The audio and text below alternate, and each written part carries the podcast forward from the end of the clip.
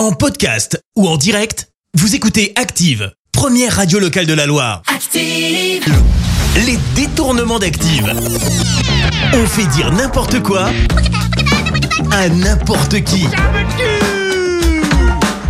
Et laissez-moi vous dire qu'aujourd'hui, dans les détournements, vous allez avoir droit à une super bonne recette, une recette de Philippe Etchebest. Et on va retrouver également Stéphane Bern et Jean-Paul Gaultier. Jean-Paul Gaultier, selon vous, quel est le plus beau vêtement qui soit? Pour l'instant, le plus beau des vêtements, c'est euh, le préservatif. Si c'est porté avec conviction et si la personne se sent bien dedans, je crois que voilà, parce que je trouve que c'est quand même un, un vêtement qui vieillit bien. Stéphane Bern, parlez-nous un petit peu de vous.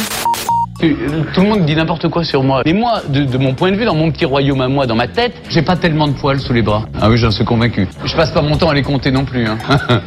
En même temps, euh, je me demande qui peut bien compter ses poils. Philippe Etchebest, donnez-nous une bonne recette. Le croque-monsieur. Il n'y a rien de plus simple, mais qu'est-ce que c'est bon? Il faut un peu de beurre, bien sûr. C'est tout. Alors, je vous montre. Très simple.